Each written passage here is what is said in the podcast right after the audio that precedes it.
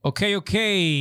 Bienvenidos a Hablemos, mi gente. Hey, hoy tenemos unos temas nítidos de la NBA. Aquí tengo a mi hermano Ronnie Urraca. Salude, mi hermano. Salude, salude. Diga un hola a la gente. saludo, un saludo para todas y todos esos seguidores especiales que comentan en los videos y que le dan like y que están activos siguiéndonos en Twitter, en Instagram, prontamente en Facebook, en toda la plataforma, YouTube. Gracias a todos por el apoyo. Sí, loco, pero con, con ese, con ese ánimo que tú tienes, loco, la gente va a desintonizar ni una vez, loco. No, Así mira, no, si manín. tú supieras la felicidad que yo tengo, lo que No, pasa yo es sé. que Nada, está bien, está bien. Mi gente, y aquí tenemos un invitado muy importante, conocido en los grupos de WhatsApp como el papá de la NBA. Mi mejor amigo en lo que es la NBA se llama Ray Uli. Dime, a ver, papá, ¿cómo tú estás? Hermano, tranquilo, de verdad que un placer estar aquí con ustedes y compartiendo mis conocimientos con ustedes. De verdad que, que vamos a meter mano, vamos a meter mano. Ey, para mí realmente, oye, cada vez que yo me pongo, que, no, que me siento y hablo con Ray de, de, de la NBA, siempre me voy con un conocimiento nuevo, loco. Loco, tú deberías de estar en, en, en E ESPN con, con Stephen A. Smith, con, ¿Qué? con Max ¿Qué? Kellerman y esa gente. No, de verdad, loco, porque que tú sales con No, unos no, datos. el pro, el pro siempre me la da, en verdad. Yo me siento bien, él, él me sube el ánimo, tú sabes. Oye, Ese es oye, mi hermano. Oye, que lo que pasa es que esa gente, a ellos le buscan esos numeritos. Sí, sí. a ellos se lo buscan. Ellos dicen, mira, búscame el porcentaje de, de fulano y fulano y, Sí. y eso. Y se lo buscan. Pero que tú te lo sabes ya, loco. O sea, ya tú tienes eso programado ahí. Pro, tú sabes una anécdota corta, corta, para Dale, continuar dale. con el programa. Antes había un libro que se llamaba Historia de la NBA. Antes no había Google ni, ni nada de esa vaina. Yo estaba en quinto y sexto. Historia de la NBA era un libro, papá. Y yo con ese libro yo me lo leí enterito. Will Chamberlain, George Mikan, todos esos números me lo aprendía. Líder en tapones de, de, de- de los playoffs, Mark Eaton. Nadie sabe eso.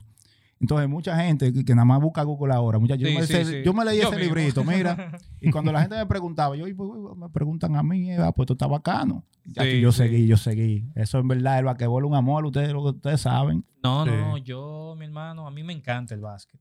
Claro, soy, soy, soy mejor hablando que jugándolo, pero, pero, pero no me pueden dejar solo. No me pueden dejar solo tirar. Que le, que le haga un hoyito a quien sea. No, la mete. No, Estoy no, consciente de eso. Ah, y nada, mi hermano, eh, tenemos un tema bien, bien, bien importante, nítido, que yo creo que las personas se lo van a disfrutar. Mira, yo eh, vi en los comentarios que, la, bueno, nos están pidiendo temas, tú sabes, como por ejemplo, sabes que usualmente todo el mundo habla, no, que fulanito, que fulanito aquel, pero entre los comentarios vi uno que me pedía lo siguiente. Me pedía, por favor, me gustaría que ustedes hablen de lo bueno que fue Jason Kidd. Que la gente no se acuerda de él, lo de esta era. Y si se acuerda, dicen, ah, eh, el coach, pero no como jugador. Que qué tan bueno, qué tan excelente era jugando el básquet. Entonces, yo dije, conchale, mira, eso está bacanísimo, loco. Es verdad, vamos, vamos a mencionar a Jason Kidd y hablar de qué tan bueno era.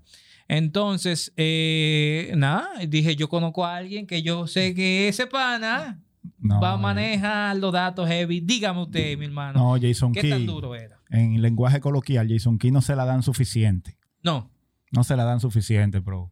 Eh, Ronnie, usted me puede corroborar. Claro Jason sí. Key fue 2000, vamos a ponerte 2001-2005. ajá. Steve Nash ganó dos MVP, ¿verdad? De ahí para allá. ¿verdad? Este, Jason Key fue igualito a Steve Nash en el sentido de impacto con ese equipo de New Jersey. Definitivamente. Ese hombre llegó ahí, transformó ese equipo, hermano, lo llevó a las finales dos veces. La gente no se acuerda de eso, No, para nada. ¿me entiendes? Y, ¿verdad? El impacto que tenía Jason King en, en la cancha como, como líder, como point guard ahí, papá, era, era increíble. ¿Tú sabes por qué yo pienso que no se la dan y quizá no lo mencionan? Porque el básquet, en cuanto a, a point guard, ha cambiado mucho. Tú sabes, por ejemplo, eh, un point guard tiene que meter pile pelota ahora. Muchísima pelota. Sí, sí, sí, sí. Muchísima pelota. O sea, no es solamente tú armar el juego.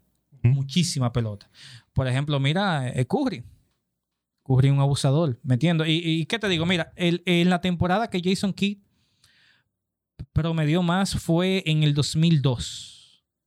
Sí, en con- el 2002. Sí, con New Jersey. con New Jersey, con que New fue Jersey. cuando- lo que tú 2001 a mencionaste. 2002. Y fueron 18 puntos.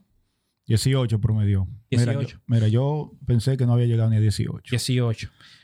Eh, que cualquiera dice, concha, 18 puntos ahora mismo cualquiera te, te promedia. Pero oye, eso". que mira la grandeza de Jason Key. Mira, Jason Key en Phoenix promediaba 16. Te daba 10 asistencias. Tú a buscar los números. Te daba 10 no, eso asistencias y cogía 7 rebotes. También te robaba dos pelotas. Jason Key. Una excelente defensa, que nadie la menciona, la defensa de Jason Kidd. Sí, Era muy excelente defensa. Fue all defense como 5 o 6 veces. Sí, sí, fue cinco veces. cinco Cinco, veces. cinco. Y esos cinco mismos años casi fue All NBA esas 5 veces. Cuando tú eres más de 5 veces en una carrera, No, papá, no. no. All Defense, All NBA. De, de los cuántos jugadores que han pasado en la NBA, hermano, a Jason que hay que dársela. Two-way player. Un two-way player totalmente, ¿me entiendes? Quedó segundo en MVP atrás de Tim Duncan, que no se lo podía ganar nadie porque ese año Tim, Tim Duncan, Duncan. mató, ¿me entiendes? O sea, pero Tim Duncan, está hablando de Tim Duncan. estamos hablando de Tim Duncan y él quedó segundo, sin promediar 10, 20 y pico, ¿me entiendes? Promedió 16 puntos fue en ese año. Eh, como por eso te mencioné Steve Nash, él tuvo ese mismo impacto. Él lo que no pudo, como quien dice, ganarse esos premios que te dicen que tú eres duro, porque los jugadores esos mismos años tuvieron más duro. ¿Me sí, entiendes? sí, sí, sí. Y, y ahora que tú mencionas a Steve Nash, ¿quién tú piensas que de los dos? Jason Kidd para mí es mejor jugador que Steve Nash. Pues la defensiva, tú lo dices. ¿verdad? Mucho mejor defensa y me hace va- prácticamente lo mismo. Claro, guardando la distancia monumental del tiro, ¿verdad? Exacto. De Steve sí, Nash sí, sí. con Jason Kidd. Pero después de ahí, como point guard, Jason Kidd. Eh, en, un, en un top, tú tienes que hacer un top Top- 5 de, de point guard. Él está ahí. Yo lo tengo ahí. En el mío, yo El lo tuyo. tengo. A Jason Kidd. Como, como, como en qué lugar más o menos tú, tú Eh, lo pondrías. Cuarto, quinto. Cuarto quinto. Cuarto, quinto. No, mano, que- Cuarto, quinto. Eh, yo me sentí en el 2011, yo me sentí bien cuando yo vi que él se ganó un campeonato, brother. Era Dallas. merecido. Claro. Oye, porque, y no, y él aportó. Porque hay mucha gente que dirán, ay, pero que él lo que metió fueron ocho puntos. Oye, ¿cómo que se aportó? en toda su carrera siempre metía Bárbaro, loco. puntos. Había momentos como clave que se necesitaba una jugada Exacto. o unos punticos y ahí. Mira, que te voy a ahí decir venía. que ahí es donde está la diferencia, diría yo, de Nash y Jason Kidd. Que Jason Kidd, para mí, era un manager en la cancha. Era un, Sí, un jugador sí, que te armaba el juego. Que era playmaker nato. O sea, que su posición de playmaker la llevaba al 100%. Porque tenemos muchos eh, tiradores. Muchos que ahora mismo son playmakers. Bueno, juegan la posición de playmaker, pero no son playmaker. Que uno de esos casos era Iverson. Para mí, Sí, Iverson sí. nunca fue playmaker. Entiendo. Entonces, así. Era un shooting guard. para. Exacto, era shooting guard. Por ejemplo, también Lillard para mí es, es shooting guard, que por el tamaño y eso, ten playmaker. Ahora, en, como playmaker nato de haciendo su trabajo y armándote el juego y liderando el equipo en la cancha, que eso es el punto del playmaker, que por eso se llama playmaker.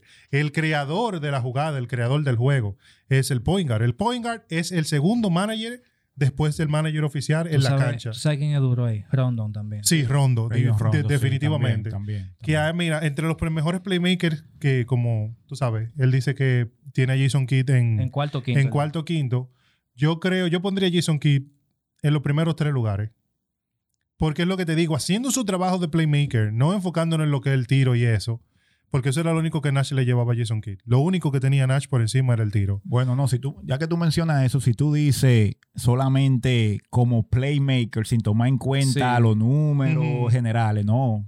O sea, como un, como un floor general. Sí, Sí, no, full top 3. G- Exactamente, Sí, eso es lo que te digo. Ahora, si ya tomamos en consideración todo, No, tú me entiendes, sí. exacto. No, yo- porque hay playmakers que, por ejemplo, vuelvo y te menciono Curry. Curry yo no sé cómo coge tantos rebotes. Yo, yo, yo a Curry lo tengo top 3 ya. Sí, Curry ya. abusador. Yo lo Se lo tengo top merece. 3 ya. All time. ¿me entiendes? Y lo que le falta. ¿Cuál sería el número uno? No, yo tengo ustedes? Magic. Tengo Magic Magic, Johnson. Magic, sino que Tengo Magic. en cuanto a, a muchas cosas. Sí. Por ejemplo, defense, en cuanto a la corpulencia, porque, bueno, loco, como 6'9". ¿no? 6-9, Seis, papá. nueve. Es lo grande, brother. Era un, un centro de ese tiempo. Si tú, Sí. tú- si tú haces un equipo, un ejemplo, donde el playmaker que tiene toda la movilidad, o sea, él te corre en la cancha, Bro, es como que, que mide 6'1". es el impacto. Y además de eso, por ejemplo, Curry no puede defender a Magic. No, imposible. Pero Magic sí puede defender a Curry. Sí, le caía atrás. Tal vez no el juego entero, No, ¿me entiendes? no, pero en los momentos sí, clave Sí, que él sabe que se sí, necesita, sí, lo, lo va a lo poder. defender. Definitivamente. Pero volviendo a Jason Kidd, la gente no se le da suficiente. Y cuando tú eres, papá, segundo all time en asistencia de por vida en la NBA, de por vida. es porque usted hizo un buen trabajo, hermano. No, y que te voy a decir que él no es primero, porque ya para el tiempo de Jason Kidd, a diferencia de Stockton, que es el número uno, la falta y vale valían como asistencia. Había muchas asistencias que se tomaban en cuenta, que ya para el tiempo de Jason Kidd no se tomaban en cuenta, y por eso tuve la, una diferencia abismal, El que es el casi del doble. No, no, también. Es más apa- por a- eso. aparte de eso, por ejemplo, en los años ya de Jason Kidd, especialmente con New Jersey, con New Jersey, en Dallas él era un corre-corre. Sí, sí. Dallas era un corre-corre. Ahí, el, bueno, ustedes pueden ver los números, ahí fue que él más promedió. Sí. Pero con New Jersey, ellos estaban más o menos ya se- como en el set play de los años 2000, que ya los equipos, como vieron a los Lakers, que los Lakers ya estaban con set play, que post up, que dársela abajo para tirar arriba cuando me doblan. Entonces ya New Jersey estaba más o menos implementando ese mismo juego. Entonces, ¿qué pasa con eso? Eso te baja un poco la asistencia. Sí, ¿Tú me claro, entiendes? claro, claro. Pero, papá, cuando tú tienes a, a jugadores como Kerry Kittles, que promedió, lo más que promedió fue jugando al lado de Jason Kidd. Cuando tú tienes a Kid Van Horn, Ey, sí, hay jugadores así, sigue. que Sí, lo más que promedió, lo promedió al lado de Jason Kidd. Los mejores años en número, se pueden sorprender, de Vince Ey, Carter, Buenos datos. Ay, ay, ay, de Vince Carter, que en Toronto, que la, la gente lo pone Air Canada, es verdad, uf. Busquen los años de él en New Jersey, la eficiencia, Sí. los rebotes, los puntos. ¿Con quién fue? Con Jason Kidd. Con el Jason. Kevin Martin. ¿Se acuerdan de Kevin Martin? Sí, claro. Los mejores años de Kevin Martin. Tiro feísimo ¿Eh? que tenía que ver. Feísimo, pero y todo eso alío y todos esos Pero puntos sí, que cogía. sí, Ya ¿Quién lo sabe. Jason. Jason. No, papá, es que hay que dársela. Claro hay que, que sí. dársela. Mira, eso. Eso no es todos los jugadores que tienen eso. Tú sacar lo mejor Cada de un uno. jugador. Como tú dices, oye, la mejor temporada fueron al lado de ese señor. O sea, él, él hizo que tú eres duro, pero tú vas a ser más duro conmigo. Yo voy a en, enaltecer esa grandeza tuya. loco, Papá, es- Richard Jefferson promediaba 20 relajando. Pero Richard Jefferson tiene un antes y un después de Jason Ajá, sí, obviamente. sí, sí, es verdad, de verdad, Jason verdad. Antes y un después. Mira, todas, qué bueno, to- todas esas son cosas que la gente ahora, yo espero que se sienten y digan, Sí, totalmente. mira, el loco, es verdad. Oye, lo único ya para más o menos decirle lo de Jason Key, lo único por la cual Jason Key no es un jugador que la gente siempre menciona, yo diría, fue por la eficiencia en los tiros. En Porque los él, tiros, sí, nunca desarrolló como un tiro viable, ¿me entiendes? Y Un mira que no, y que él casi no técnica- tomaba tiros. Él Exacto. casi no y los mira que la técnica, la técnica, usted pone a ver la técnica, no es una técnica mala. No. En Dallas, ya sus últimos años en Dallas, él promedió 40 y pico de tres, ya que Sí. es bueno, Sí. Sí. ¿me entiendes? Pero para su carrera, el field goal de él es Ujú. 40 bajito. Es 40, es ¿Entiendes? 40, 40 no, 40 Y mira- flat, así, flat, así. Te voy a decir algo. Para un jugador pequeño, bueno, no tan pequeño, pero Son- para un playmaker, lo que hacía Jason Kidd, que yo decía, no, este hombre es una bestia. Ese pan hacía triple doble si metió un punto. No, él era Westbrook antes de Westbrook. Pero, pero, así. pero no arreglado, porque lo de Westbrook era arreglado. Eh, decirte- ey, te sí, hey, Pero no. es una realidad. Mira. si tú ves la forma en la que lo- Sí, lo- eh, le limpiaban para que él cogiera los rebotes, eso era lo que me quillaba. Como le están limpiando este año también. No, También. pero está bien este año, pero yo te estoy hablando de, de cómo se hacía descaradamente. Que Stephen Adams dejaba de coger su rebote para que Westbrook viniera loco, solo. mírame, yo te voy a decir algo, man. Eh, Estamos hablando, espérate, estamos hablando de Jason Kidd. que me excusen la gente. Él hacía triple no, doble sin que no punto, te voy a chancear, no yo te voy voy a a hacer chancear. paréntesis, discúlpame. Un, Sí, un dale, paréntesis, dale, discúlpame, dale, discúlpame. dale, dale, dale. Si es tan fácil que te dejen coger los rebotes, ¿por qué nadie lo había hecho? Porque Espérate. nadie estaba puesto para los números. Westbrook. Westbrook Oye, juega para su número y ya. Mentira. Westbrook juega para su número. Cuando Oye. los jugadores le hacen así, eso es lo que yo me llevo. Cuando los jugadores mismos le hacen así, que le dicen Mm. que lo que él hace no lo hace nadie, porque no es fácil hacerlo. Y lo dicen los jugadores que están jugando, no lo digo yo que estoy aquí. Nadie se ha puesto a hacerlo. Nadie se ha puesto para hacer su número. Lo han intentado hacer y no lo hacen. Tú me vas a decir a mí que LeBron no lo puede hacer, un Yo ejemplo. no sé, nunca Tú me vas a decir a mí que Durán no lo puede hacer si él es, quiere. no lo Pero hizo. LeBron lo hace. No lo hizo. LeBron Le- lo hace, no lo Pero hizo. lo que te no estoy hay. diciendo, no están puestos para esos números porque no le interesa, porque lo pueden hacer. No sé, yo no sé si lo puede hacer, pero no lo ha hecho. Pero claro que sí, él hace triple doble a cada rato. Espérate, No espérate. parece que no es Y suficiente. no es, y no, es, no, es quitando al centro para rebotarla, ¿no? Eh, eh, pro. no, es quitando al centro para rebotarla. No lo hace suficiente porque no ha promediado triple doble. Yo te voy a decir algo. Porque nunca no se ha puesto para esos números, No loco. sé. Yo no sé por qué la gente. pregúntale. No sé por qué hay gente, brother, que le tienen tanto hate a Westbrook. Espérate, antes que empiece. Loco, yo te agarro un video diferente. Oye, yo te hago un video de gente haciendo lo mismo que Westbrook. Y le doy publicidad a eso. Y van a decir, ah, ese, ese, loco, eso no es siempre que lo hacía Adams. Porque que tú hablas, por ejemplo, de 15 rebotes, tú me vas a decir a mí que las 15 veces lo hizo Adams. Quizá una o dos, loco. Loco.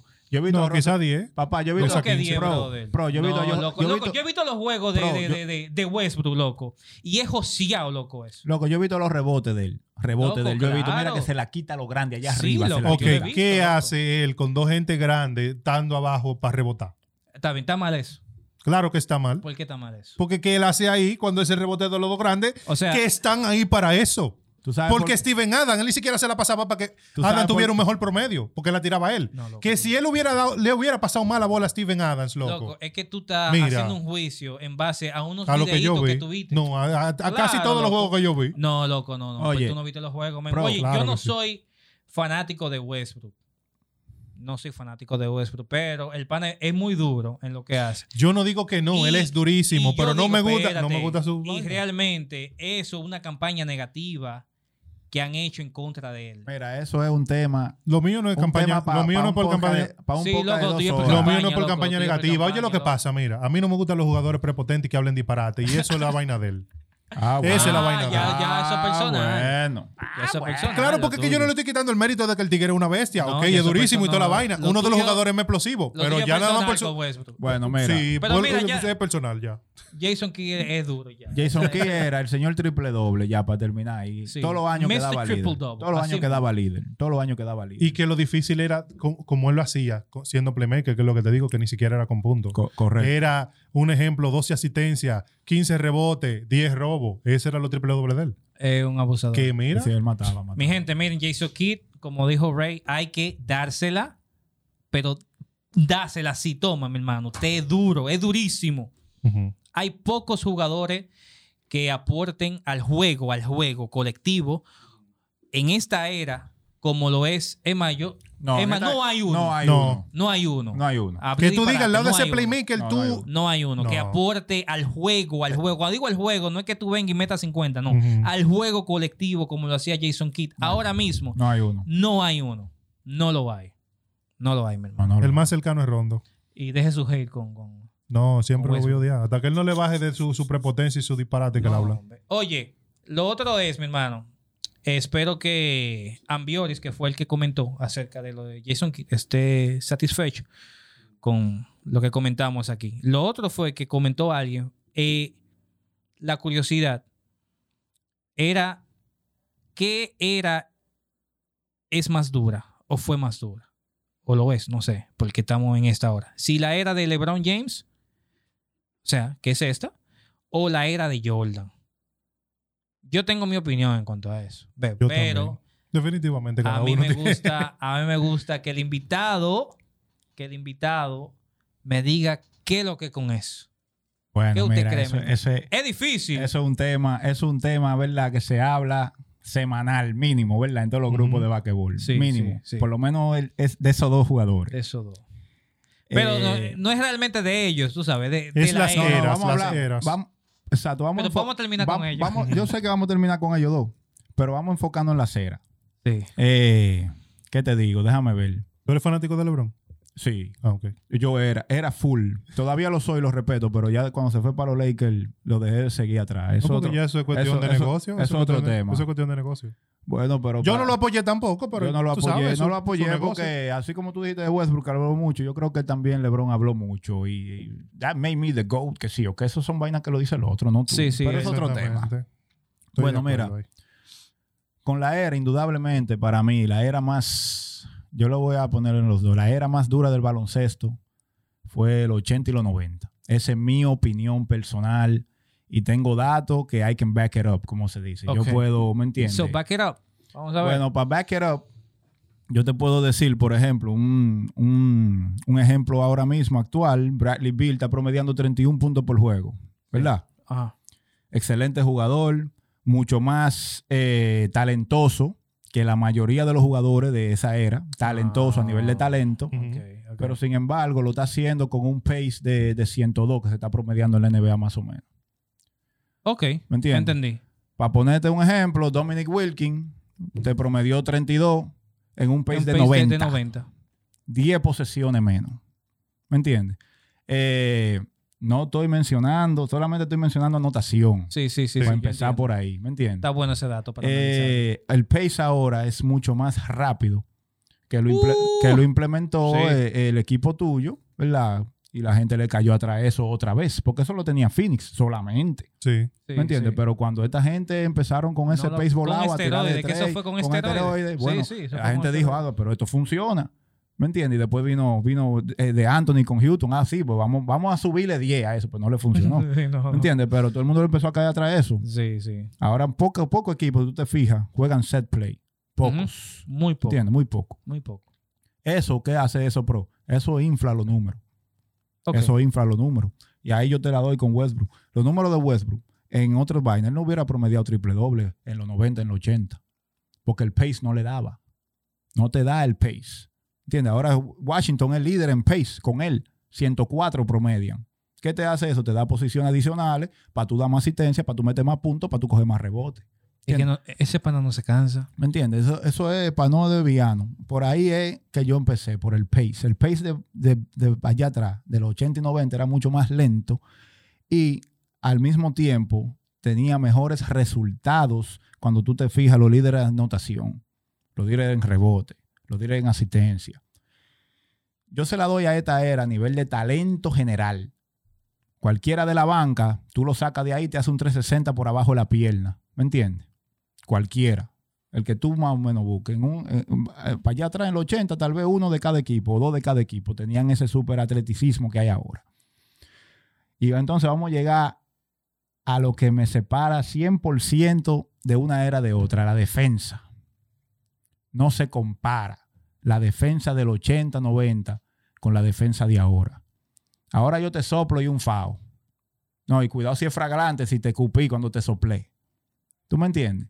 Antes pasé un FAO, tú te acuerdas, tú, tú- tú sabes cómo era. Eh, ahí yo tengo, tú sabes, un lío. Porque yo digo que antes daban demasiado golpe. Y eso no es defensa.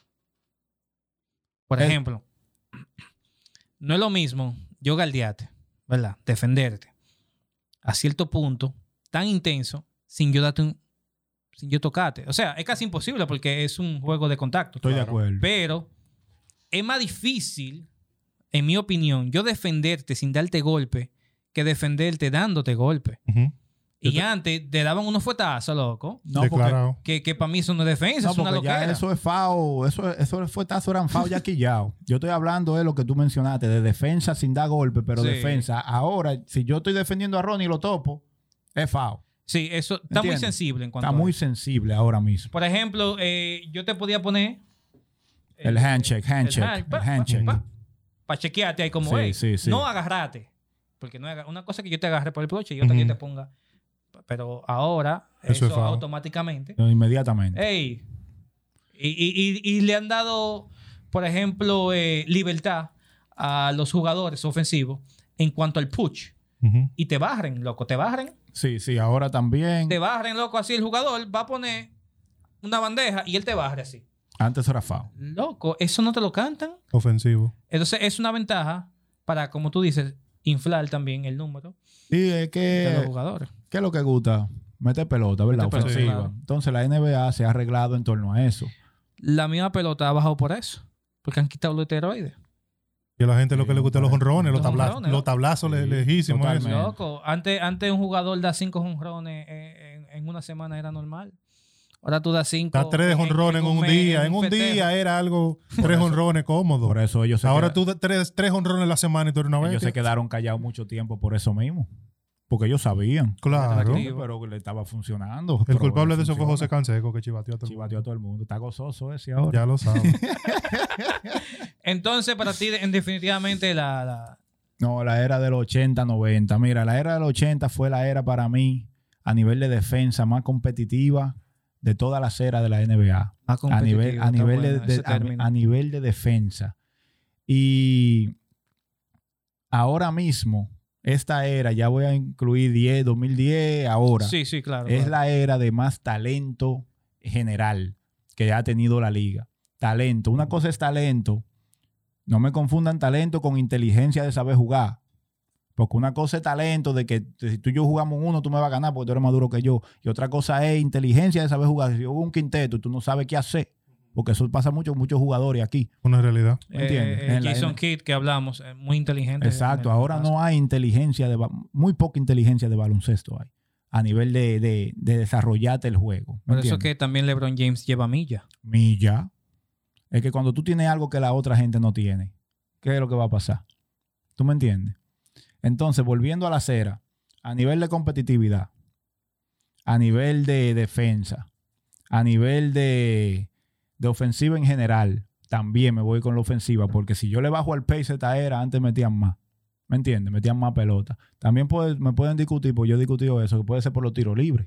Antes había mucho más tiros libres. ¿Por qué? Porque antes Por se la piña. se penetraba más. Sí, claro. Ahora el juego es más de lejito, más, mucho más tiro de tres. A veces tiran más de tres que de dos.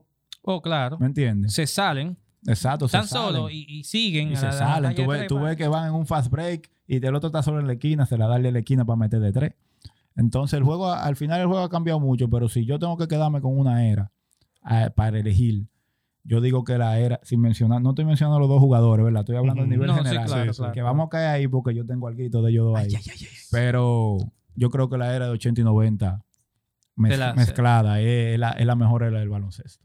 Y usted, mi hermano, ¿cuál es la más dura para usted? Eh, mira, es que uno tiene que ver todos los puntos. O sea, los puntos que él dio. No, todo está correcto, pero ahora, para yo decir que es que era más difícil la, la era de los 80-90, tú tienes que ver también el talento que había. O sea, sí, definitivamente, la mejor defensa era de, de los 80 y los 90. Sí, definitivamente, el juego en equipo, 80-90. Definitivamente, la competitividad, 80-90. Y, ¿qué te digo? Porque algo que no se ve ahora, que es lo que, en lo que yo siempre me baso para yo decir, tú sabes, para yo, eh, yo comparar equipos, que la gente no entiende eso. Me dicen, no, porque que, que eso no es así. Yo no comparo un equipo de que porque tenga mejores jugadores. Yo comparo un equipo a nivel de matchup. Cuando yo te digo, no, mira, tal equipo no sale con tal equipo, es por el matchup one on one. Porque tú puedes tener siete estrellas, pero de esas siete estrellas, tú tienes otro equipo que tiene menos estrellas, pero eso te pueden galdear a esas estrellas. Y esas estrellas que tú tienes en el otro equipo no te pueden galdear a los otros. Entonces, no sale. válido, válido. Y no, no significa con eso que ese equipo sea mejor, pero ese equipo es más completo y hay un matchup. Entonces, en los 80-90 existía mucho lo que era matchup, de que cada equipo tenía jugadores eh, que llevaban su rol y jugaban eh, con, con respecto a su rol. Por ejemplo, un centro, lo del centro era Quédate- tapar y rebotar. Quédate, quédate ahí mismo, ahí mismo, quédate. Eh, para que la gente tenga un entendimiento de lo que él está explicando. Por ejemplo, Miami se fue, si no me equivoco, en dos temporadas, cuando estaba LeBron, Wade eh, y Bosch. Se fueron dos veces a siete juegos con Indiana. En papel, en papel, en papel, en papel. Miami tenía más estrellas Miami y era tiene mejor. más talento, pero el matchup había problemas. Jugando jugador por jugador. había. David Wesley, Ya lo sabes. esa gente. Sí, que- que ahí es que está la diferencia. Entonces, eh, ¿dónde yo me quedé? Ah, te dije que te quedé. En los machos de los... Lo- Ah, en los matchups. Esa competitividad y esos matchups que existían antes era lo que hacía el juego más llamativo, de que tuviera un juego en equipo. Ahora no se basa del juego en equipo. En muchos de los equipos lo que tú ves es que tú estás viendo un 21, el que tire más pelota y el que la meta más. Que eso es lo que más se Ah, está viendo ahora. Entonces, cuando un equipo lleva un engranaje así de que sí se está jugando como debe de ser, que cada jugador en su posición hace su trabajo y un poquito más, que es lo que pasó con San Antonio toda la vida. San Antonio no era dependiendo de una estrella. San Antonio era el equipo completo que te podía hacer un lío, incluso hasta la banca. Sí, sí, sí. Aparte de que para mí, uno de los mejores managers de la historia siempre va a ser Popovich. Porque con lo que él Y- tenía, Y cuidado. resolvía. Y cuidado. para mí mejor. es el mejor. Para mí es el mejor por encima mí- de Phil Para Jackson. mí el mejor. Por encima de Phil Jackson. Y lo digo porque Jackson, Phil No, es Jackson que- es que man- tú te- man- manilló los mejores equipos. Es Sí, que tú sí, te sí. pones en comparación y, oye, realmente, Popovich le lleva por mucho. oye, realmente, las estrellas, no, super megas estrellas que, que tuvo eh, eh, Phil Jackson, no se comparan con, Con el los que, con de San tuvo, con el que no, tuvo, con él, solamente uno, que se puede decir una super estrella, eh, eh, que, que fue Popovich, o sea, Definitivamente. con Popovich, ¿no? Tú sabes también qué ocurre con esa era, que, que para mí la ayuda bastante también. Es que la NBA es lo que es por esa era. Sí. La NBA es lo que es a nivel de De mercadeo. Jordan para acá, porque sí. de Jordan atrás nadie seguía ¿Me NBA. entiendes? O sea, pro, eh, el mercadeo que esa gente implementaron cuando llegó Magic Johnson y Larry Bird empezando, para darle su mérito. Pero cuando llegó papá, esa- e- ese boom, ese, hubo, ese, hubo un anti mira, después. ese boom, sin todo esto que tenemos nosotros ahora aquí, Sin, ese, ese boom, sin no todo. lo, no Sí, lo- no lo va a hacer nadie. ¿Me entiendes? O sea, la NBA es lo que es No, papá, es que yo por me esas dos décadas. Oye, cuando, o sea, la era de Michael Jordan, yo no pensaba en básquet. Yo tampoco. Y yo veía una pelota de basquetbol y yo pensaba en Michael Jordan. O Una sea, vez, de una vez. y yo no veía básquet. Y tú veías un chamaquito que iba a la cancha y tiraba un tiro. Yo soy Jordan. Todo, todo. No había otro jugador. O sea, todo era Jordan. cuando salió, Tú sin saber de eso, pero tú querías ser Jordan. Pero De cuando verdad. salió Tiger Woods, que ya Tiger, Woods- Tiger Woods tiene su nombre ya. Cuando salió. Tiger Woods, le decían el Jordan del golf. Porque no había nadie como él. El Jordan del... Cuando a ti te dicen tú eres el. Jordan de tu deporte. Oye, Jordan de pelota. Tú eres Oye, que Jordan cuando de- tú eres la fútbol. referencia en Eso cualquier es, otro eso es. ámbito, porque tú eres lo máximo. Eso es increíble. hermano. Entonces, ya para mi conclusión, yo creo que definitivamente el basquetbol de los 80 y 90 era mucho mejor. Era mucho mejor a nivel colectivo. Pero el de ahora, para mí, es más difícil por la competitividad de que, y la exigencia de, de- de- de ahora. Ahora, como centro, antes tú no tenías que, tú no tenías que tirar, tú no tenías que tener buen tiro. No, no. Antes, como por ejemplo, como playmaker, tú no tenías que rebotar la bola. Ahora tú tienes que ser completo porque es esa es la, exigencia de la liga. Tú tienes que ser completo en el sentido de que tú tienes que tirar, tú tienes que rebotar, tú tienes que picar, tú tienes que ser rápido para que no te dejen para poder defender. Entonces, creo que por eso ahora es un poquito más difícil. Porque cuando tú eras, por ejemplo, un Jordan, un Saya Thomas, un Magic Johnson, que tú sobresalías por encima de, de- de- de esos jugadores del momento, básicamente tú no tenías competencia. Ahora cualquiera puede ser tu competencia. Por, por eso de, tú sabes, de- ¿qué te digo? Más o menos. lo que él dijo que hay más talento. No, a Exactamente, Nivel, a nivel es de por- talento. es- es- es- indudablemente, a nivel de talento. Mira, yo te digo, es más incómodo por eso. Pero a nivel de juego y competitividad, En 90-80. en mi humilde opinión, yo entendí perfectamente lo que dijo Ray. Eh, y no hay, o sea, no hay mentira en nada de lo que tú dijiste. Es cierto, es cierto. Eh, habían algunas eh, cosas que no lo había analizado hasta que lo mencionaste y es verdad. Ahora, yo entiendo de que realmente ahora yo, yo voy a cambiar mi opinión. Sí, era más difícil antes. Era más difícil antes en, en cuanto a eso. Ahora tengo una opinión que como que difiere, que a veces te está contradiciendo, pero no, realmente no. Realmente la era de antes era más difícil en cuanto a eso. O sea, en cuanto a todo lo que tú dijiste, overall. Pero los equipos de ahora para mí son más duros. Sí, hay más competencia. O- no o más sea- o sea, tú- competencia, hay más talento. Y al haber más entiendan, talento te, por te exige más. Golden State con KD. El equipo perfecto. Oye, es un equipo que te defiende, porque es un equipo que Sí, sí, defiende. defendía, defendía. Y Sí, Moleta. sí, moleta. con todo y que tenía eh, agujeros defensivos, que el agujero defensivo en ese caso sería Curry. ¿Me entiendes? Aún así, no se notaba eso. No. No, no. ¿Entiendes? Entonces, además de eso, ofensivamente demasiado explosivo. Porque la tercera opción de ellos era Clay Thompson, loco. Oye, ¿qué, oye, ¿Y a qué quién? tercera opción.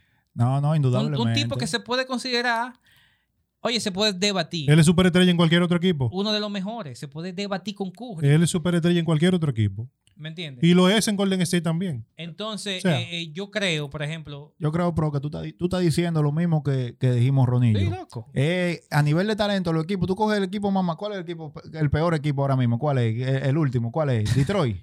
Sacramento, déjame Detroit ver. o Sacramento. Yo creo Un que equipo Detroit. de eso, sí, un equipo de eso. Y tú no te voy a poner un equipo bueno de aquí ya, porque tampoco así, pero No. vamos a ponerte a, qué sé yo, a Charlotte con Alonso Morning y, y, Sí, sí, sí. y salen.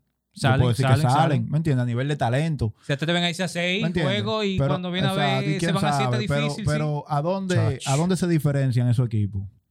A nivel de talento estamos hablando, yo te, te la doy 100%, pero a nivel otra vez de lo que dijo Ronnie, de baloncesto, que ellos van a jugar, eh, lo van a jugar Claro. Como si Ball te va a hacer un set play y Kendall Hill te va a dar 10 vueltas a la cancha y, y- y Alonso Morning te va a potear ahí abajo. ¿Y, y quién lo va a defender? Draymond Green. Digo, ¿quién, quién es que está en Detroit? Jerome Williams. ¿Lo, Jerome lo- Williams. lo- lo va a defender? ¿Eh? Alonso Morning. Tú vas a tener que doblarlo. Y tú no sabes doblar en esta no era. hay forma. Tú doblas poco en esta era. Se Se, dobla poco. dobla poco. Se dobla, pero pero, pero allá arriba. Ah, ah, arriba, arriba, abajo ¿eh? no. Sí, o, sea arriba, que, arriba. o sea, los juegos son diferentes ahora, pero son sale, diferentes, pero son sale, diferentes, pero son sale. diferentes. Pero, por ejemplo, ¿qué, qué equipo tú crees que le podría ganar a ese Golden State? No, difícil. me- Mira, yo he tenido esa conversación mucho. Yo, Yo te puedo decir que le me puede voy, yo ganar. me voy nostálgico. Mira, para mí, El Dream Team de US. para mí, para mí, para mí, que puedan salir con ellos, no que le vayan a Sí, sí, ganar, sí, sí. que puedan salir con ellos son los Lakers del 2000 con Chai, Kobe, Derek Fisher, Rick Fox, Robert Horry, esa gente, esa gente que ganaron 15 y 1 se fueron, ¿no fue? Nada más pelearon el juego contra ellos. Me voy con Chicago, Ok. con Chicago del, del 91-92. Oh, Me fui. ¿por qué con ese? Porque ese Chicago fue el equipo en los playoffs más completo. O sea, que demostraron más gallardía. Ok. Ellos, ellos estaban ya medio dejados, pero cuando esa gente le ponían, ganaban de 30, pro. O sea, el, el- el plus, el plus Sí, sí, el minus, plus minus. ellos perdían un juego, pero el otro te lo ganaban de 35. Pero mira, ¿qué, qué, ¿y O qué sea, pasó? no, que, que los otros le ponían. ¿Y qué ¿Tú me pasó ahí? entiendes? Nada lo sabe. Uno de los mejores equipos de Chicago, poco mencionado. Y el otro equipo que puede salir con ellos es el otro Lakers, del 88. El 88. Porque le pueden dar problemas lo que estábamos hablando al principio, ¿te acuerdas? Magic Johnson a Curry. Sí, sí, y, exacto, Y. James Worthy, que no era un maíz, se Sí. pueden burujar y hacerle algo a Durán. Hay muchísimos jugadores que la gente piensa Pues, como, como... Por así cuestiones mismo de como- tiempo que no lo, ni siquiera como- lo Sí, conocen. No, pero sí. así mismo como Jason Kidd, que la gente... ah, No, se olvidan, se ah, Por olvidan. cuestiones de la era que no lo Sí. conocen también mucho. Loco, pero Pero, así, Bueno. pero así como tú dijiste, Golden State. por ejemplo, hay gente que dicen, no, que Golden State, que KD, ok, ellos ganaron antes de que llegara KD, pero como quiera, era un equipo completo, tú sabes, tenían, tenían todo. Ahora, eh, que también lo ponen como grande, como que, que no, que LeBron vino, de- es grande, perdón, espérate, no, es grande, vino de un 3-1, pero tú pones en papel, loco, lo que hablamos ahorita. Kevin Love, Kyrie Irving y LeBron James. LeBron, sí, sí. En papel, Curry, Draymond Green y Clay Thompson. Sí, total. Loco, tú siempre vas a elegir a LeBron James. De acuerdo contigo. Oye, siempre. A mí, a mí que se dejen de eso. Porque lo poner, no, que ese equipo era ser que te superior. Mentira. no, de acuerdo mentira. contigo. A nivel de Mentira. matchup no salía. Mentira. No salía. Mentira. Pero es lo que él dijo ahorita también. Ahí se aplica perfectamente. ¿Qué Claro. hacía Golden State? Golden State sabía jugar, pro. Sí, loco, sí, sí, no, definitivamente. Esa gente sabían jugar. No era nada más Curry El- que bajaba a la cancha de que a tirar. Ya lo loco, sabe. El brasileño, eso, ¿cómo que se llama? Anderson Varellao. ¿No era? No, no, no, no, no, no, no, no. Ya. Barbosa. Oh, Leandro Barbosa. Ese tigre defiende. Déjalo solo del equipo. Ese tigre defiende y No, mete. y ponía a esa gente a correr, a correr, vamos a correr. Pero, pero no a correr. Cuando hacía un set play que se dañaba la jugada, para que tú veas si Barbosa era duro y no se la dan suficiente también. No. Ese otro que no se la dan. Cuando se daña, o sea, usted sabe lo que un set play, vamos a una jugada, sí, sí, se sí. dañó Se porque el equipo me defendió. Sí, sí, sí, se ahí, tú, ahí entonces tú buscas a, un- a del mejor del equipo que sea uno para uno. Resuelve. Mi gente, a Barbosa se la daban así. Dale, Es Barbosa. rapidito, es rapidito. Me- ya, ya, se acabó la jugada. No, toma. Ujú, Él es sa- verdad, es verdad. Botaba a es quien sea. Oye. mataba. Y que defendía pila pa- también. No sé si todavía está jugando. No, pero ya, no, no, ya. No, no, no. ya Ese no, pana. ya no está jugando, ya no está jugando. Pero, o sea, eran role players que aportaban Sí, demasiado. que, tú, que la gente no lo conocía y no veía esos puntos a favor. Demasiado. tú, tú sabes algo de la era también que me ayuda a elegir también los 80 y los 90. Sí. Voy a comparar los equipos que clasificaban a los playoffs de ambos lados. Ey, ya yo sé por dónde tú vienes, ok. Sí, loco. La- la- las, las rondas eran mucho más competitivas antes que ahora. Por ejemplo, vamos a ponerte Chicago y Jordan. Y vamos a acabar ahí ya, ¿verdad? Vamos a poner a LeBron con el este. Jordan para cruzar el este. Para cruzar el este. y Vamos a poner a Utah del oeste. Tenía que ganar a un promedio de equipo de 52 juegos. Cuando tú cogías los equipos y los sumabas los juegos ganados. 52 promedio, que eso es duro. 52 y 30. Acaba una temporada 52 y 30. Tú tuviste una excelente temporada. Sí, loco, sí. 52 de promedio. Y del lado del oeste, que siempre ha sido maduro, era 54 el promedio. Para Utah llegar a la final, que tenía que ganar el equipo de 54 en promedio. En promedio. Eso bajó notablemente en los 2000, 2005 creo que fue, y 2010, a 46 en el este. No es quitándole mérito a LeBron, hay que ganar como sea. Mi gente, no, me, no, me, no se lleven de mí. Como sea, hay que ganar tres juegos, cuatro juegos, como Claro. sea. Pero no es lo mismo tú ganarle No a un mismo, promedio de 52 a uno de 46 No, en loco, promedio, Claro que no. que el maduro que tú vas a ver en el Conference Finals. No, papá, y si usted pone a ver siempre, por ejemplo, en el este, muchísimas veces el que tenga octavo, séptimo, tiene récord negativo. negativo en esta era, generalmente. Papá, pero que el último del oeste, que eso yo lo vi ya. Que yo siempre he dicho que tienen que poner the best 16 records. Ajá. O sea, Ahí sería mejor. lo mejor. así sería Ahí mejor, sería loco. mejor. Ahí entonces subiría lo que tú estás hablando ahora.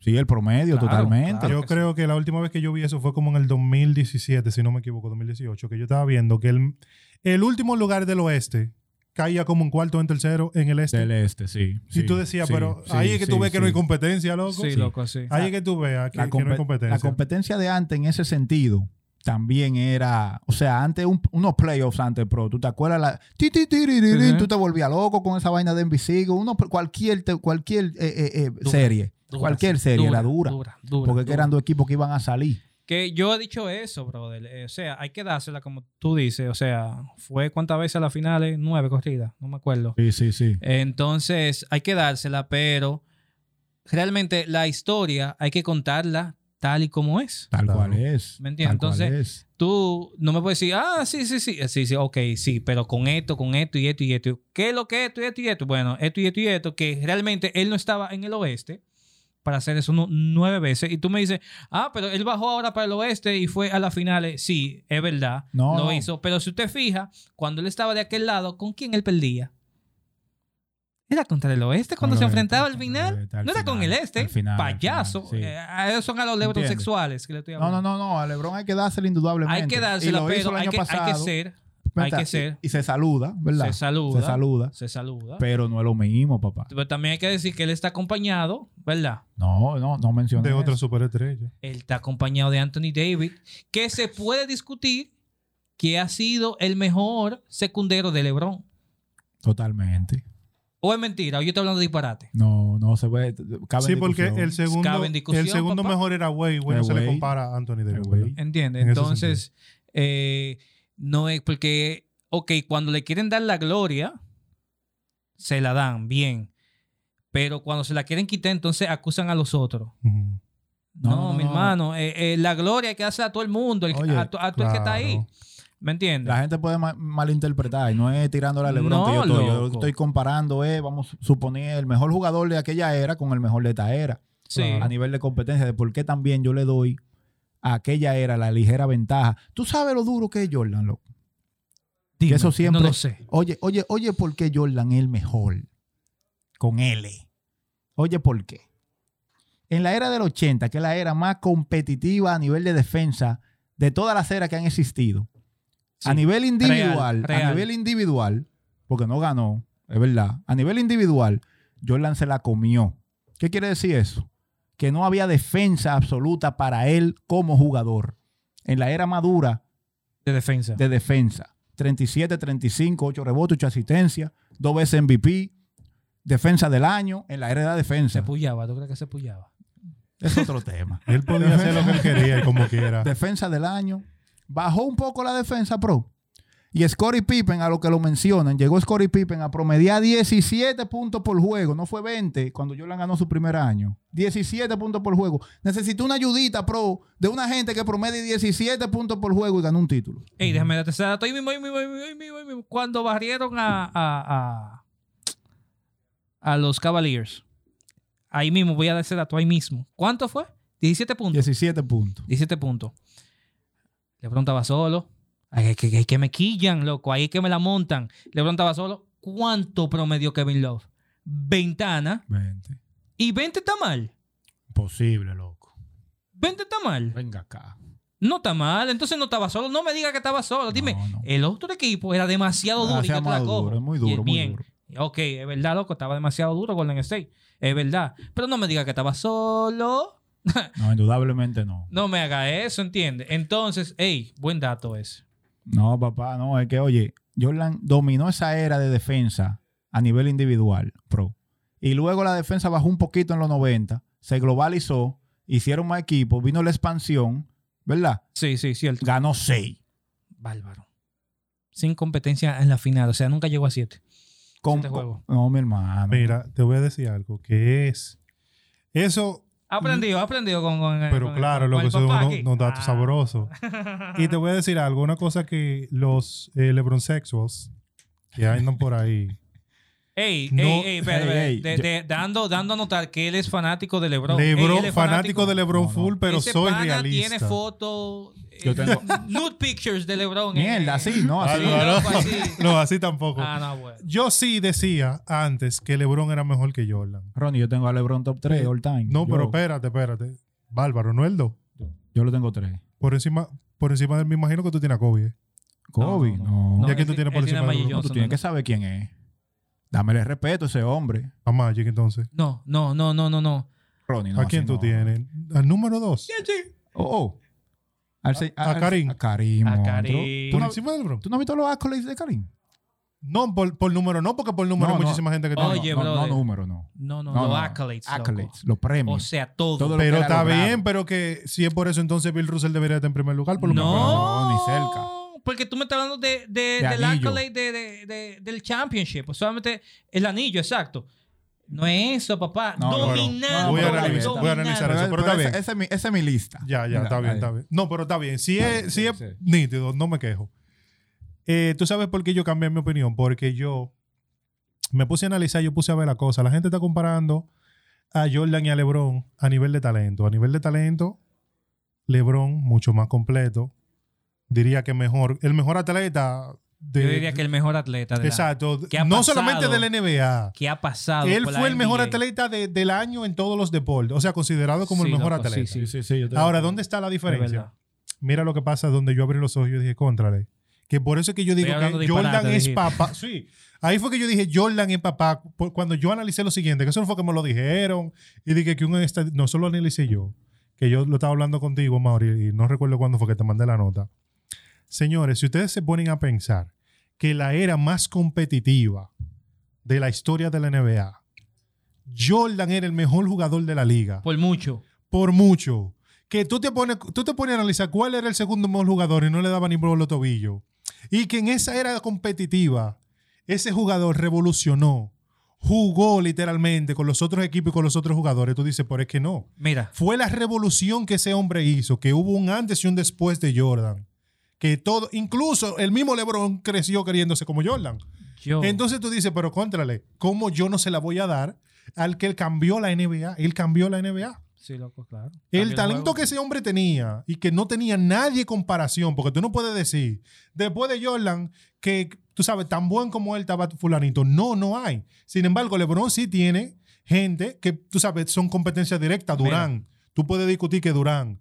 Cuando LeBron comenzó a jugar, estaba Ahí- Kobe. ya, ahí- Estaba Kobe. Ahí, ahí, ahí es que voy. Entonces, Jordan ejemplo, nunca tuvo una competencia directa. No había gente como él. Jordan, el que llegó, si no me. Tú me corrígeme si, si estoy mal. Yo creo que el que llegó más cerca en cuanto a, a opacar, en cuanto a ser dominante, que Era número, THC, eh, ese tipo de duro fue Carmelo. Ah, sí. Yo entiendo que. Uno- que- el, que jugador más dominante del momento en ese, en ese sentido, sí. Eh, Que, que, El- que oye lo que voy a decir, que lo que- que para mí, Hmm, a nivel de baloncesto, de vamos a jugar basquetbol usted y yo, es más duro que Tim Duncan, pero es otro tema. No, es mí, verdad, es verdad. Para mí. Es una Oye. realidad. eh, a diferencia, o sea, Carmelo, ¿verdad? El que yo dije como, como que más se acercó, como. Ujú. Sí, sí. Está sonando más este que Jordan. un- es un Sí, ejemplo. sí, algo así. Eh, eso ha pasado demasiado con, con, Con LeBron. LeBron, con LeBron. Siempre llega un jugador, aunque el LeBron siga, siga ahí. O Sí, sea, sí, sí, sigue, sí. sigue- Pero siempre hay un jugador para compararlo. Sí. Que tiene tanto talento O que que, se le va arriba. O proyecta, que se sí, le va se le arriba, brother. Porque Por Durant se le fue muchísimas veces. Porque eso- esos dos años de Curry, ah, yo no lo aceptaba. Eso es lo que te voy a decir pero ahora esos mismo. dos años de Curry, Curry era el mejor de la liga. Curry acaba ese juego Eso no se había visto. Esa Oye, vaina. Curry acaba ese juego y se deja esa loquera de que fallando y no dándole Mm. al, al aro. Y LeBron no viene del 3-1 y lo acaba ese juego ahí. Du- Durán tenía un par de años que era el mejor de la liga. Sí. Papá, mira, Para mí. Y ahora lo es. Y ahora lo es mira. todavía. Ahora mí. lo es. no se hubiese estado hablando todavía, yo creo que de LeBron. Porque, lo, oye, es que nada más era Curry que se escuchaba. No, hermano. no es Curry, que se- Curry, Que hizo una revolución. Loco, tú no ves MVP unánimes. Por ejemplo, estábamos en el, en el, en, en el chat y dijo el loco, vamos a darle payola de Gumel. Mm. Y que para mí eso. Para mí eso no aporta nada. Ok, es verdad. O sea, tú no vas a ver que un MVP unánime, loco, pero se menciona. No es, no es lo mismo. A Gumel no le gusta este tema. Mira, no es lo mismo. Un ejemplo. Yo como boxeador, te lo voy a poner de- desde esa, porque hay, hay personas que a veces leyendo no entienden, hay personas que a veces viendo en la práctica.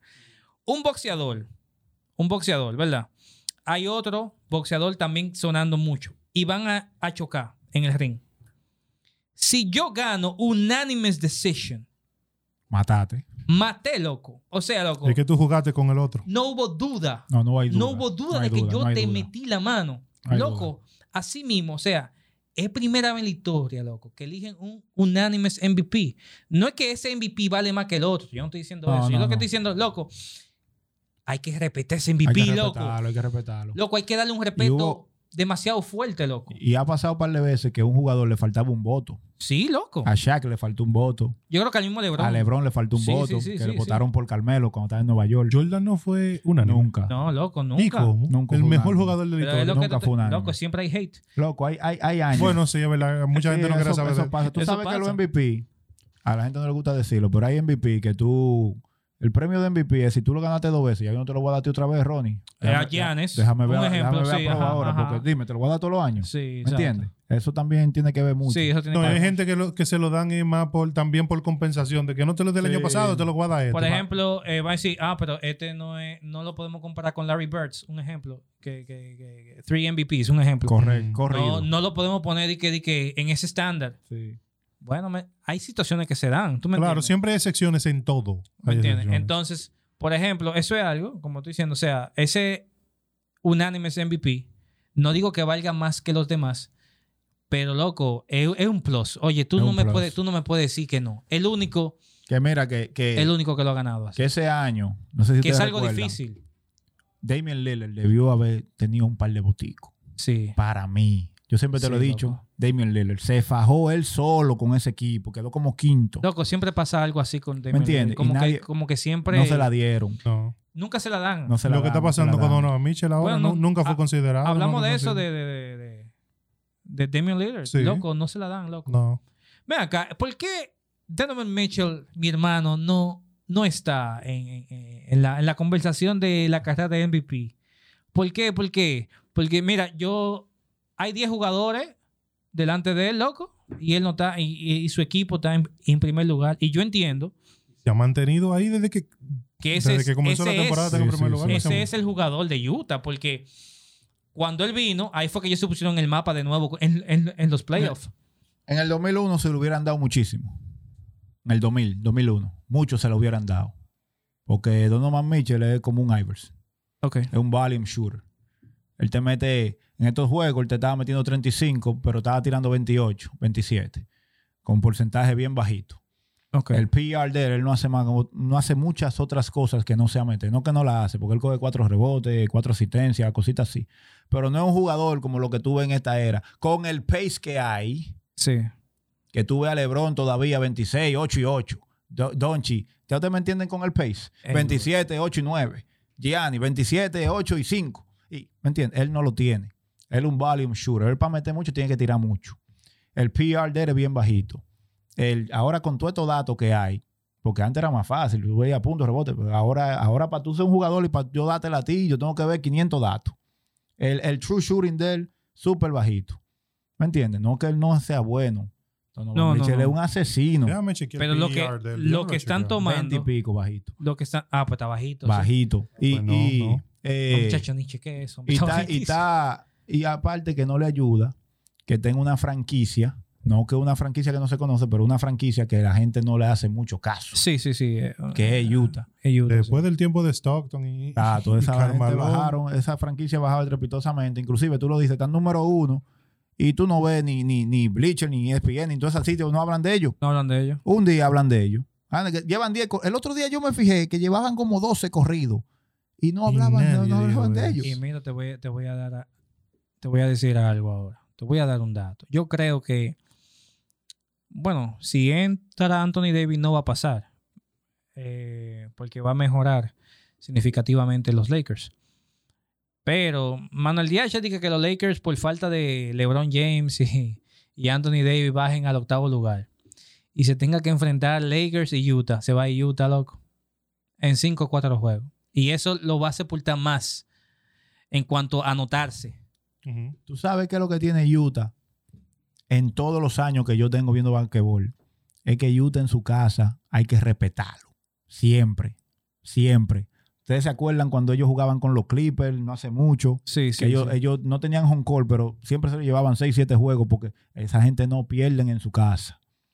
Entonces, en una serie así, si queda octavo, tú viste, yo no, yo no hablé cuando tú dijiste eso. Yo estoy medio quiquilloso, pero no porque Utah yo- le vaya a ganar, yo por el home court, porque esa gente son duros en su casa. Y si ellos quedan primero, por la casa, porque ellos son duros en su casa, lo he repetido como siete veces, pueden hacer algo pueden hacer algo. pueden hacer algo porque esa gente respeta en su casa. Tú, bueno, tú puedes ver el récord este año, el año pasado, el antepasado. Ellos siempre están de lo mejor en su casa. Utah en su casa no pierde. Aparte que la atmósfera para allá arriba, como que yo no sé, los jugadores siempre dicen algo de Utah y que los fanáticos, los fanáticos son, ya tú sabes, bien, bien, bien picantes. Esos, esos blanquitos mormones, esa gente. No, pero- bien pero- picantes que son. Yo creo que LeBron lo, lo aplasta. No, imagínate. Los aplasta. Si ¿no? se enfrentan los Lakers y Utah y le falta o LeBron o Davis por el matchup, Utah gana.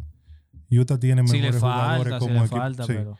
Ahora con Anthony Davis y LeBron juntos, ya ahí Ah, no, está, no difícil ahí, sí, está Está difícil. No, está loco, difícil. que... Oye, la gente Hay que ver cómo viene y- Anthony Davis también. Anthony Davis este año ha dejado mucho que desear. Y engordó pila también. ¿Engordó? Está fuera de Ah, yo no, yo no. Ha dejado mucho Sí, que desear, pro. par de cómodo. Para mí Anthony Davis este año iba a estar para MVP. MVP, sí, yo también. Porque incluso en el ranking él salió número 2. Sí, para mí iba a estar ahí. Número 2 salió en el Él ha ranking. bajado todos sus números con relación al año Y pasado. yo no entiendo. Yo tampoco. Aunque fue como yo le comenté antes de todo esto, de hacer el podcast y todo esto. Al inicio, al inicio, cuando eh, se murmuraba que AD para los Lakers, whatever, whatever, le dije a él, me gusta ese dúo, LeBron y, y AD, pero AD es, es- medio ga- galletica soda, que se parte de nada. En la buena palabra de, de- del gran Kobe Bryant, él es charming. Sí, loco, sí, sí, como Él que... Entonces tú tienes a LeBron, que, que un animal. Ya, yo, loco, yo no sé cómo LeBron dice que se lesionó así. Que, que LeBron se mí, Lo que, que ya tiene demasiados Pa- años siendo robot. para mí él estaba cansado. Ya él está volviendo, ya él está, ya él está bajando ya, Loco. ser humano. Ey, hay que darle banda. Bárbaro. Hay que darle banda, que darle LeBron. banda. Top 3 all time. Lo tengo yo. Y, y casi, casi pasando. Casi, casi. Ah, con lo que tú dijiste, por ejemplo, el, esos son los jugadores, esos tres jugadores, tienen el currículum para nombrarse el mejor jugador de la historia. Debatible. Sí, Sí. Tienen el currículum. Debatible. sí. Ahí no es cualquiera que lleve ese. Ellos tienen el currículum para llenar esa vacante. Por ejemplo, cuando el muchacho de esta era me dicen que LeBron es el mejor, yo no me quillo. No, exacto, No, ey, exacto. Está bien, eso se Es verdad, debate. es se verdad, es debate. verdad, es verdad. Ahora yo te voy a dar los datos y tú me das lo tuyo y después hablamos. Pero, papá, yo, yo soy de Kobe y yo entendí que hace mucho eso, eso no se puede hablar. No, no, no, en verdad no. Yo lo que no estoy de acuerdo es que, que por eso no me gusta la gente prepotente. Cuando LeBron se autodominó como el mejor, eso no me gustó. Porque Me yo digo, contrale, esas son cosas. No, porque es que, por eso es que yo siempre he sido, tú sabes, como realista y objetivo. Este se quedó con, este se, se incomodó con, con KD ¿Por qué? cuando él dijo, you know who I am, I'm I'm Kevin Durant. Este se quilló por Sí, eso. no, es- ¿Y qué tú quieres que él diga? pues, es que tú no puedes hablar, loco, cuando tú tienes No, talento, que- cuando tú, tienes- tú no tienes que decirlo. Pero que él no loco. dijo nada. Es lo que dijo. Ahí, ahí esa respuesta está bien. Esa respuesta está bien. Porque el, el- el I'm- reportero lo está dudando de él. I'm como que KD. ven acá. You know who I am, I'm Papá, yo KD. Kevin Él lo Durant. dijo, I'm the best. Ahora, si tú entiendes que KD es el best, Ah, Él pues lo ya dijo son- con esa intención. son- ah, pues eso son otra cosa si tú entiendes que es él es que- el best. Al buen que entendedor, él pocas dijo- palabras, loco. Somos, somos gente. Tú, tú sabes, tú sabes no, lo lo que que él dijo, I'm KD. You know who I am. I'm Yo soy la para. A mí no es que. que tú que no soy tienes. duro, que a mí tú no me puedes decir di que, di que, di que, que Si fuera eh, tan eh, así, el, eh, el reportero no tiene que, ni que decirle. Patrick Beverly, pero se cayó. Pero que. Se cayó después de eso. Ya. Ay, ¿Entiendes? Pero que. Cuando tú eres duro, tú no tienes ni que es decirlo. no te- Tú no tienes que recordárselo a la gente. Pero que él no dijo que yo soy duro. Él dijo, you know who I am. I Ese es el KD. punto. Cuando él tenga el punto donde él tiene que decir I am KD, porque hay alguien que lo está dudando. Él, yo soy- él es lo que dijo, yo soy Kevin Durant, no se te olvide. No se te olvide. Y, ah, pues entonces eso tú le tienes que reprochar a LeBron cuando dijo, Pero que yo lo dije, yo no. ever. Eso yo lo, no, que no estuve de tú- acuerdo, ni tampoco que- estuve de acuerdo que se fuera para Miami. Nunca. That right there made me the GOAT. Fue que él dijo. ¿Qué te dice? Ahí, ahí, ahí. ¿Qué te pasa? No, pero eso ay, fue. Pero antes de eso, antes de eso, cuando él estaba en Miami, él dijo, I am the, be- the- the best player Ah, in the sí. planet. Él lo dijo Tú así. Pero, que pero ahí- sí, en ese momento sí. ahí- Pero yo que no tiene que decirlo. Tú sabes que ahí yo lo chanceé. Tú no tienes que decirlo. Porque a veces a ustedes también le, le- le ha podido pasar, ustedes jugando y tú pierdes, tú te quillas y te están Sí, hablando loco, mucho sí. disparate. Tú dices, "Ey, yo, ¿qué es lo que? Vamos a jugar, yo soy mejor que tú. Tú te quillas, tú estás quillado, tú estás hablando Este quillado. también. Tú estás Este hablando lo ha quillao. hecho en cancha. Yo ahí lo, chan- yo ahí lo chanceé. Este pana lo ha hecho en cancha. Sí, hablando porque tú- a él lo acaban de entrevistar, acaba de perder las finales. Lo están cuestionando y le dice, oye, yo soy el mejor. ¿Me entiendes? Tú estás Váyase quillado, tú estás quillado. Oye, ya, lo voy a chancear. Pero ya do- tres años después, tú viendo un replay de una vaina. No me haga eso. No me hagas eso. No me haga eso. No, mi hermano, yo creo que respondimos todas las preguntas de los seguidores de Hablemos Podcast RD. Eh, sigan dejando su comentario, mi gente. Síganos, por favor, en las plataformas digitales. Eh, síganme como M. Harris. Dime, hermano, ¿cómo que Ronnie? Urraca. Eh, Fernández Ingeniería y Soluciones. Uf. Ay, sí. Cualquier, cualquier situación con una filtración que tengan, ahora que viene la temporada ciclónica, mi gente, estamos a la orden. Le vamos a dar un precio súper especial a los, a los oyentes de este podcast. Solamente tienen que mencionar que me escucharon aquí y estamos, estamos ready. Ey, no es- no- él no es duro de que solamente de que, que no, que yo sé de NBA. No, papá. Oye, la casa de que, bueno, ustedes saben lo que tiene de que esa mancha Remodelaciones, construcciones, lo que Eso. necesiten. lo quita. Te remodela un baño durísimo, mi hermano. Que lo he visto. Síganlo para que ustedes vean. Ey, mi hermano, muchísimas gracias por No, acompañarnos. gracias, aquí. gracias, gracias. De verdad que me sentí súper bien. Cuando tengan otro tema así de, de para allá atrás, estamos a la orden. Tenemos que, que debatir el temita ese de Westbrook para que este hater se le vaya, ese hate Eso, de ahí. eso no se va ahí. Contra, hermano. Ey, mil gracias, mi hermano. Gracias por la invitación, de verdad. Síganos, mi gente, aquí desde Spacecast.